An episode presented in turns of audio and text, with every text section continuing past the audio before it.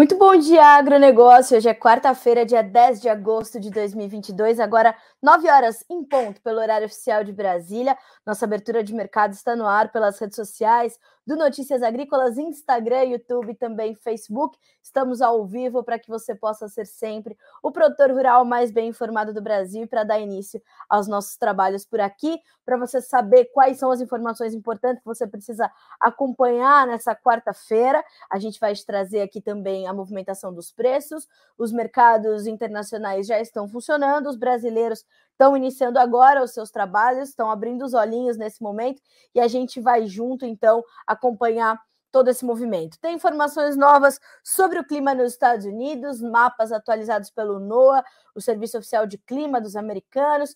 Tem informações também sobre a inflação na China, enfim, tudo aquilo que é importante você saber uh, para, como eu falei, tocar bem o seu dia, certo? Como a gente sempre faz, vamos começar aqui com uma, com uma movimentação das commodities, a nossa rodada de preços, não antes lembrando, né, sem antes lembrar, melhor dizendo, que temos aqui neste Bom Dia Agronegócio o apoio da Cochupé, a maior cooperativa de cafeicultores do mundo, senhoras e senhores. Então, depois que terminar o Bom Dia Agro, direto para as redes sociais para acompanhar a Cochupé uh, e ficar por dentro de tudo que acontece na cafeicultura brasileira e mundial. Combinados assim?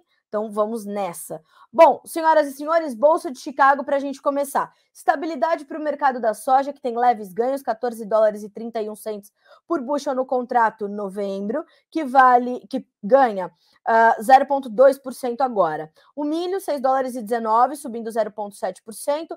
O trigo, 7 dólares e 91, 1,3% de alta, tá? Ainda na Bolsa de Chicago, nós temos alta para o farelo, baixa para o óleo. O farelo sobe mais de 1% na manhã de hoje, tem alta de 1,3% para ser cotado a 415 dólares mais 50 centos por tonelada curta, enquanto o óleo tem 63 centos mais 81 uh, ah, por libra peso, perdendo 1,3%, tá? A Bolsa de Nova York agora, para lá que a gente vai.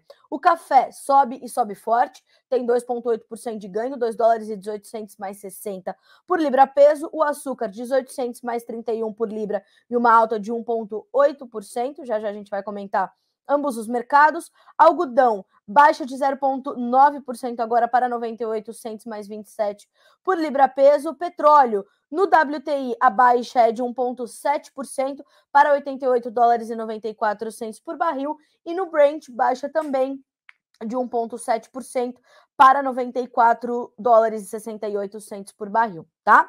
O gás natural uh, cai 1,2% agora no mercado futuro norte-americano, o ouro 0,2% de queda, a prata 0,1% de baixa. E o cobre sobe, sobe 0,5%. Só complementando aqui as commodities metálicas, hoje foi dia de alta também para o minério, perdão, de baixa para o minério de ferro na China.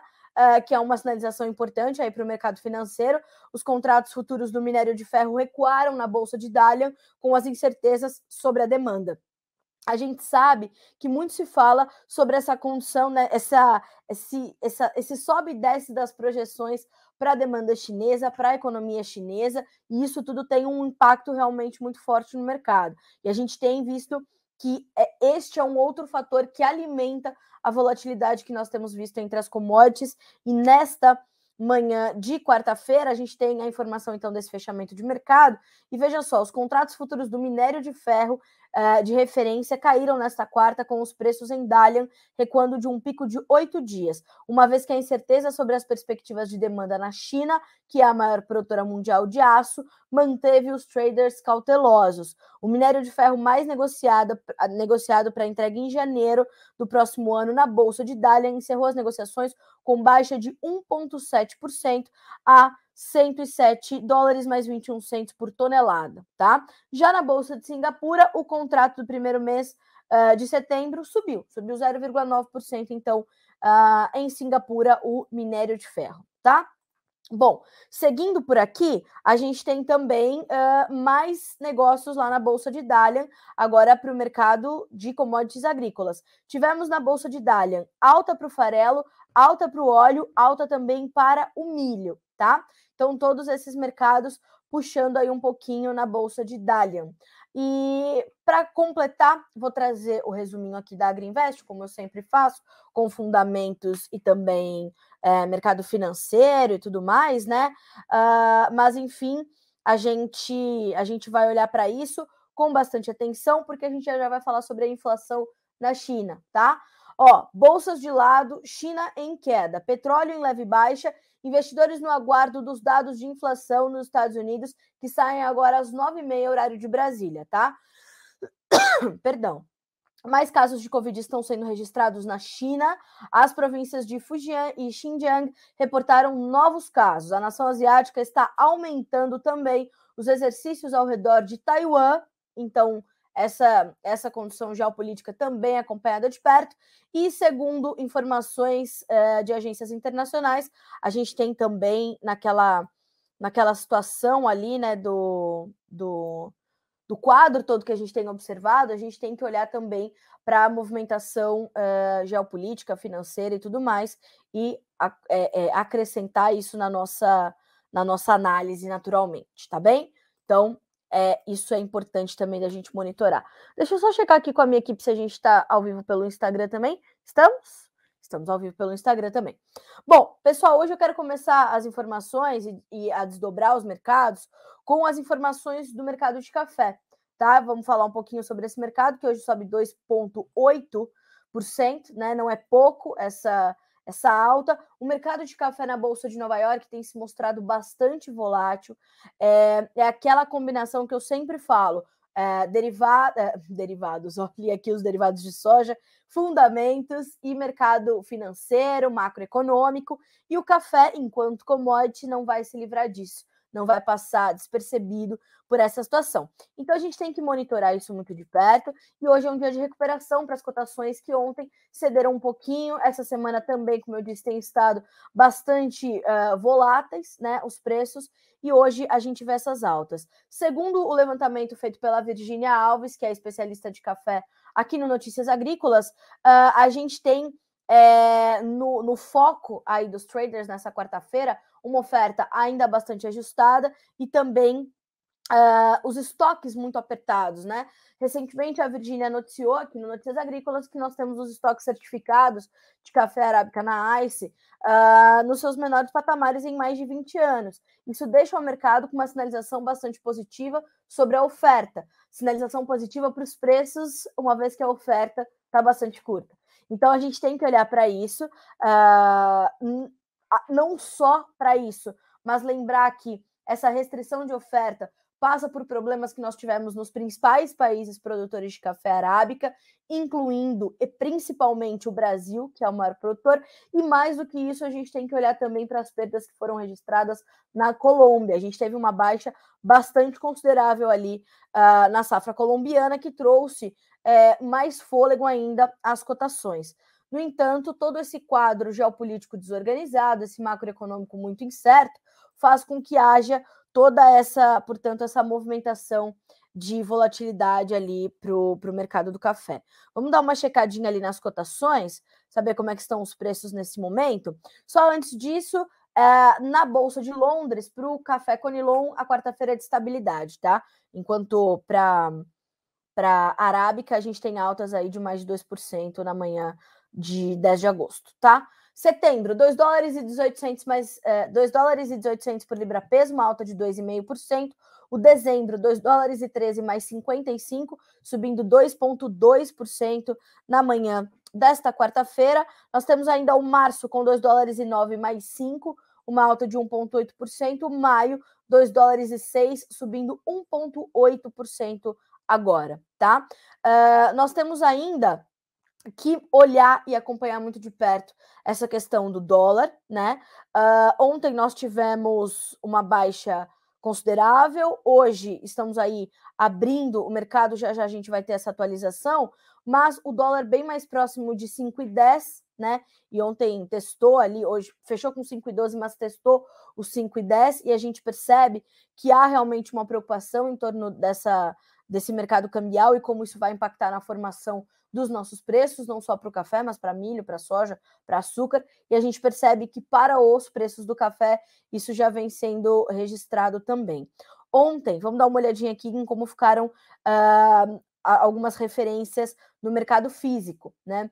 Uh, a gente tem para o tipo 67, uh, ou vamos para o tipo 6, bebida dura bica corrida, uh, nós tivemos alta para praticamente todas as praças de comercialização. Vou destacar aqui Guaxupé, né, que é a referência a Cochupé, com R$ 1.255 por saca, uma alta de 0,4%. Poços de Caldas, 0,8% de alta com R$ 1.310 por saca. Mesmo valor sendo registrado em Campos Gerais, com R$ 1.310 por saca e uma alta de 0,4%. Já que no interior de São Paulo, Espírito Santo do Pinhal, uh, R$ 1.250 por saca, estável. E uh, Franca, também no interior de São Paulo, R$ 1.290, uma alta de 0,8% no mercado do café. Tá? Para o cereja descascado, os preços também subiram ontem. Nós tivemos para Guaxupé R$ 1.330, uma alta de 0,4%. Poços, R$ 1.400, subindo 0,5%. 7%, Varginha R$ 1.370 por saca estável e Campos Gerais R$ 1.370 com alta de 0,4%. Interior de São Paulo, referência Espírito Santo do Pinhal, R$ 1.310 por saca, tá? Então temos ali essa movimentação para o mercado do café, é, momento de, como eu falei, volatilidade e intensidade ao acompanhar e ao olhar para tudo isso, certo? Bom, outro mercado que sobe também nesta manhã de quarta-feira é o mercado do açúcar, né? A gente tem, aliás, eu queria trazer uma outra informação do café para vocês. Deixa eu abrir aqui. Uh, que é o diretor técnico do Secafé, o Eduardo Heron, deu entrevista à Virgínia nesta terça-feira, uh, e também o Fernando Maximiliano falando sobre essa queda nos estoques da ICE, né? Uh, mas quero trazer essa informação do Secafé, levantada pela Virgínia, que foi o seguinte: com problemas logísticos que persistem e Conilon mais demandado no mercado interno, exportação de café recua 15% em julho. Uh, no entanto, em receita, uh, as remessas renderam 583 milhões e 700 mil dólares, com uma alta de 40,3%. As exportações de café brasileiras em julho somaram 2 milhões 476 mil sacas, tá? Uh, isso já contabilizando julho, o primeiro mês da safra uh, 2022-23, ou do ano safra da temporada do ano comercial 2022-23, tá certo? Uh, essas informações já estão disponíveis para você aqui no Notícias Agrícolas, basta chegar lá no nosso menu, vídeos, café e procurar aqui, ó, Eduardo. Olha quem está aqui nessa live, o senhor Renato Kalkman. Bom dia, hein? Obrigada pela audiência. Eduardo Heron, uh, diretor técnico do Secafé, tá? Então, vale a pena você recuperar essa entrevista, entender um pouquinho mais de como é que estão se comportando as nossas exportações, uh, e são números, inclusive, que impactam no andamento dos preços negociados lá na Bolsa de Nova York para o café arábica. Fechado? Dá uma checadinha lá que vai ser importante, ok? Bom, uh, como eu dizia, sobem também os preços do açúcar na manhã desta. Um, desta quarta-feira. Vamos abrir aqui a Bolsa de Nova York para o açúcar. Os primeiros contratos voltam a operar acima dos 1800 por libra-peso. A gente tem o outubro com 1800 mais 29, subindo 1,7%. O março, 1800 mais 26 por libra, uma alta de 1,3%. Maio, 1700 mais 58, uma alta de 1%. O julho, 1700 mais 13, 0,7% de ganho nesta manhã de quarta-feira, tá? Então a gente tem um mercado subindo, apesar das baixas de mais de 1,5% no mercado de petróleo, então o mercado de açúcar olhando para os seus fundamentos, principalmente, sente essa força. Uh, como eu falo, a gente tem do lado dos fundamentos todo um suporte. De outro lado, a gente vai olhar para o financeiro, para o petróleo, para a questão cambial, para a demanda, uh, e tudo isso pode pesar ou limitar as altas, mas não é o que acontece nesta quarta-feira especificamente. Então, olha só o que diz Jonathan Simeão, especialista em setor sucroenergético aqui do NA. Os futuros do açúcar tinham alta modera de moderada a expressiva nesta manhã de quarta-feira nas bolsas não só de Nova York, mas também de Londres. O mercado tem ajuste de posição, ante a sessão anterior e ainda segue o financeiro com o petróleo e câmbio. Por isso que tem essas altas limitadas, como eu acabei de relatar para vocês. Uh, esses ajustes de posições eles chegam, né? Mas percebam o que diz o Jonatas: segue o foco dos investidores no financeiro, apesar de queda do petróleo nesta manhã e das oscilações do câmbio. Nos fundamentos, no Brasil, o mercado ainda acompanha o avanço da nossa colheita aqui na região Centro-Sul, que é a principal região produtora de açúcar do Brasil, uh, andando aí com os trabalhos da safra 2022-23, contribuindo para as baixas, né? Ou para essa limitação das altas. Por outro lado, a demanda externa está aquecida e uma recente redução na oferta global faz com que haja esse espaço para o avanço, portanto, dos preços. Uh, mais do que isso, a agência de notícias Reuters destaca ainda que o tempo também é monitorado nas origens. Abre aspas para a agência. O clima é misto, com chuvas abundantes nos principais produtores Brasil e Índia, mas preocupa o excesso de calor e a falta de chuvas na Europa e na Grã-Bretanha, né, que vão trazer aí açúcar de outras origens que não só de cana, ok?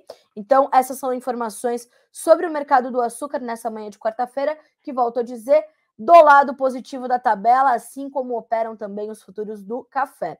Ainda na Bolsa de Nova York, para a gente fechar aqui o ciclo, a gente tem um dia de perdas, né? As baixas são registradas ali para o algodão depois de dias de altas e de, de recuperações importantes. Então a gente está falando de um outubro Uh, ou vamos começar no dezembro, que é o contrato mais negociado. 98 centos mais 50 por libra peso, perde agora 0,6%. O março, 95 centos mais 87 por libra, uma baixa de 0,4%. E o maio, 94 centos mais 19 uh, por libra peso, para cair agora 0,6% na Bolsa de Nova York.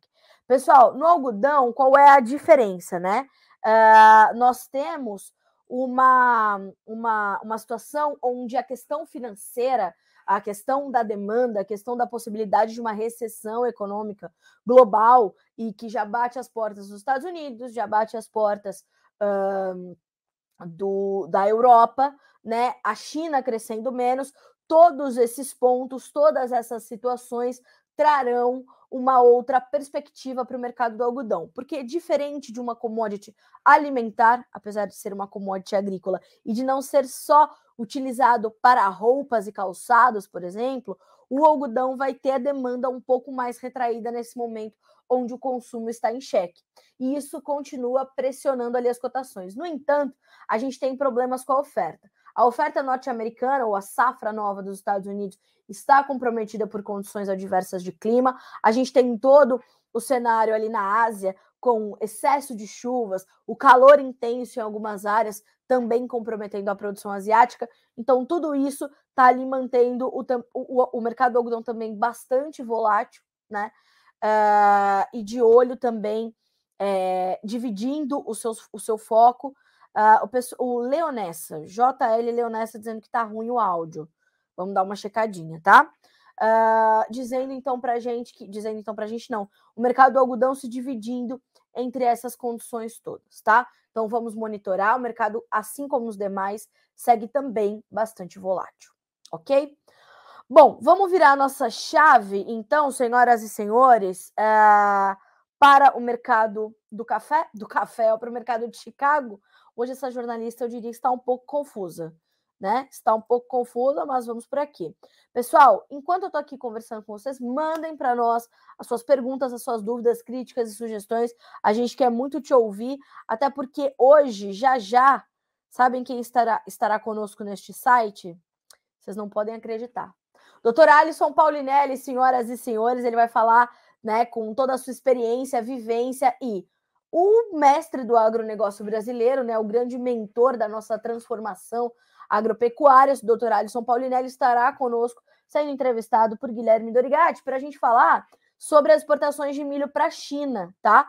Então, bem importante você acompanhar essa entrevista na sequência do Bom Dia Agronegócio. Mas vá mandando as suas perguntas, vá mandando de onde você fala, vá mandando também as condições de tempo aí na sua região, que a gente quer muito te ouvir, a gente quer saber como é que as coisas caminham por aqui, tá bom? E por aí também, certo? Bom, senhoras e senhores, uh, falando de Chicago agora, mercado de grãos. Hoje é um dia de estabilidade para as cotações. Soja, milho e trigo operam. Mentira. Soja e milho operam com certa estabilidade. O trigo já tem um, um registro mais forte de, de ganhos. Uh, na soja, a gente tem o setembro, já descolado, né? Do que está rolando de verdade, sobe 13 pontos mais 25, com 15 dólares mais 25 por bushel, uh, o que não é uh, referência mais para o mercado. A referência agora é o contrato novembro, tem 14 dólares e 32 centos por bushel, sobe 3 pontos mais 75. O janeiro, 14 dólares e 38, 3 pontos e meio de alta. O março, 14 dólares e 36, sobe 3 pontos agora. O milho tem altas que variam de 4,5 a 5 pontos mais 75. Setembro, 6 dólares e 21 centos por bushel. Dezembro, 6 dólares e 18. Março, 6 dólares e 26. Maio, 6 dólares e 30, tá? Bom, o que está no centro? Da... Tem duas coisas no centro das discussões do mercado de grãos uh, na Bolsa de Chicago. A primeira delas é o clima nos Estados Unidos. Invariavelmente, a gente está no pico do mercado climático, é o que dá mais é, é, intensidade a esse movimento de sobe e desce dos preços, o que é bastante comum para esse momento, né? Uh, então a gente está acompanhando isso muito de perto.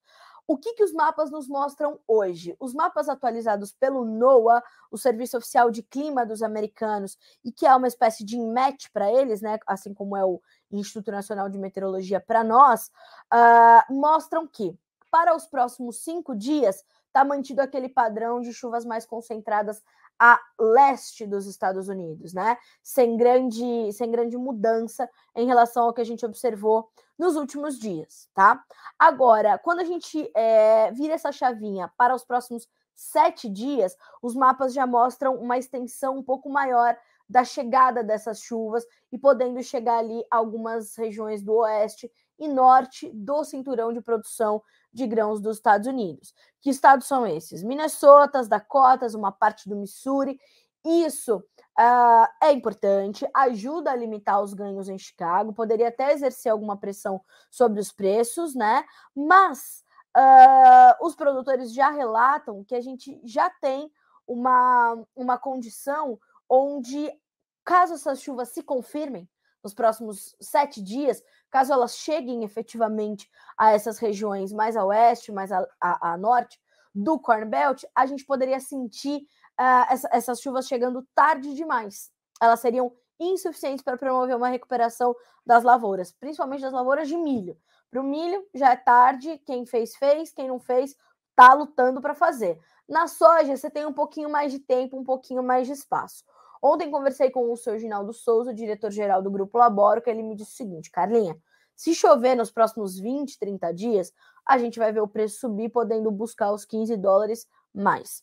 Se, é, se não chover, se chover nesse mesmo intervalo, 20, 30 dias, e ajudar na recomposição da soja, aí a gente vai ver os preços caindo, né? Voltando a recuar na análise da Labora, tá, pessoal? Na análise do grupo Labora, uh, a gente poderia ver os preços voltando a recuar e tendo aí essa pressão uh, eh, para testar 13 dólares, talvez um pouquinho menos, ok? Então, o clima agora é o ponto alto, né, deste mercado. O clima é o que vai definir o rumo dos preços a partir desse momento. A partir desse momento, não, vem definindo o rumo dos preços a partir de agora. Isso quer dizer que você ainda vai enfrentar extrema volatilidade. Isso por quê? Porque dias o mercado, os, os institutos meteorológicos vão mostrar chuvas, no outro dia eles vão tirar chuvas do, dos mapas, e isso é, é o clima, né? É o único ou um dos únicos fatores, vetores da sua produção que o produtor não pode controlar, que é a questão climática, né? Uh, as previsões nem sempre se confirmam como se apresentam, e a gente sabe disso, e o mercado de commodities vai é, é, refletir isso sem dó nem piedade, como sempre acontece. Então, vai ser ainda tempo de intensa volatilidade e a gente vai acompanhar isso aqui junto contigo, tá? Mapas para os próximos cinco dias, chuvas limitadas a leste. Mapas para os próximos sete dias, um pouco melhor distribuídas, mas de baixo volume, baixa milimetragem de chuvas, o que chega tarde e insuficiente para algumas lavouras, para algumas regiões, ok? Essa é condição de clima para os americanos. O que, que ajuda a manter a volatilidade essa semana? Toda a condição de espera e expectativa, como sempre acontece, para o novo boletim mensal de oferta e demanda do USDA, o Departamento de Agricultura dos Estados Unidos, que chega com seu reporte mensal de oferta e demanda nesta sexta-feira, dia 12 de agosto, às 13 horas, horário de Brasília, uh, ah, 13 ou 14, mas 13 horas, horário de Brasília, uh, mostrando uh, uma possível uh, redução de produtividade para soja e para milho, segundo as expectativas do mercado.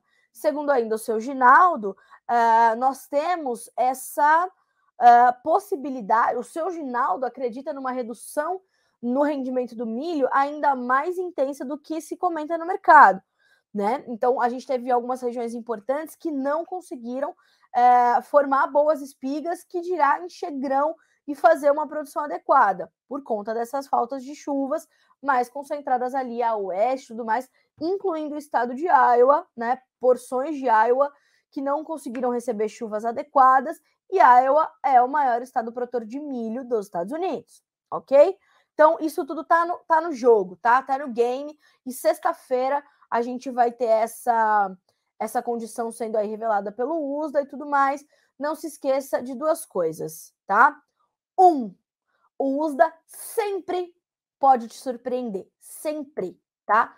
Número dois, de outro lado, o USDA é um órgão completamente conservador, uh, né? É, é um órgão que eh, demora a trazer os reflexos de clima, de demanda, de estoques, de tudo.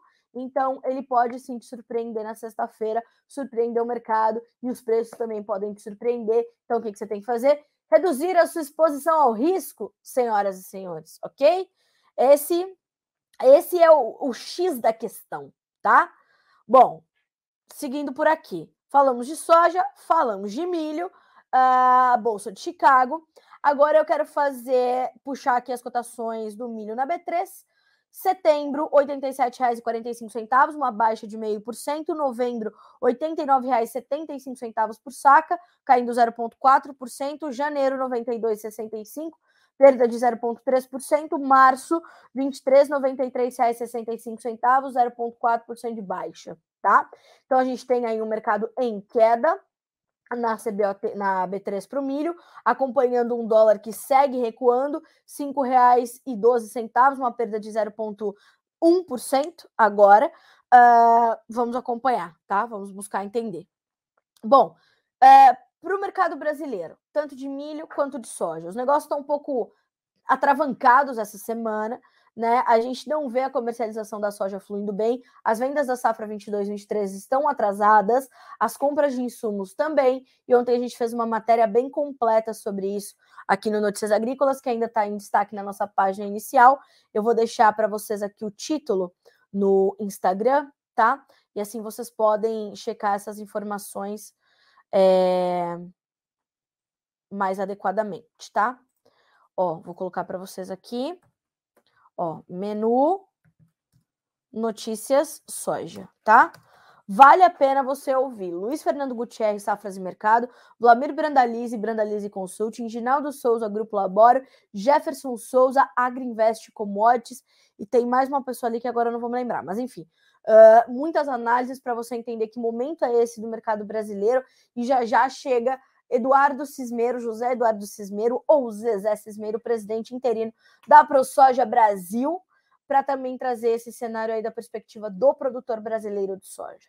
9 horas e 28 minutos pelo horário oficial de Brasília, senhoras e senhores, para ir uh, caminhando, né, para irmos caminhando para o, a fase final deste Bom Dia Agronegócio.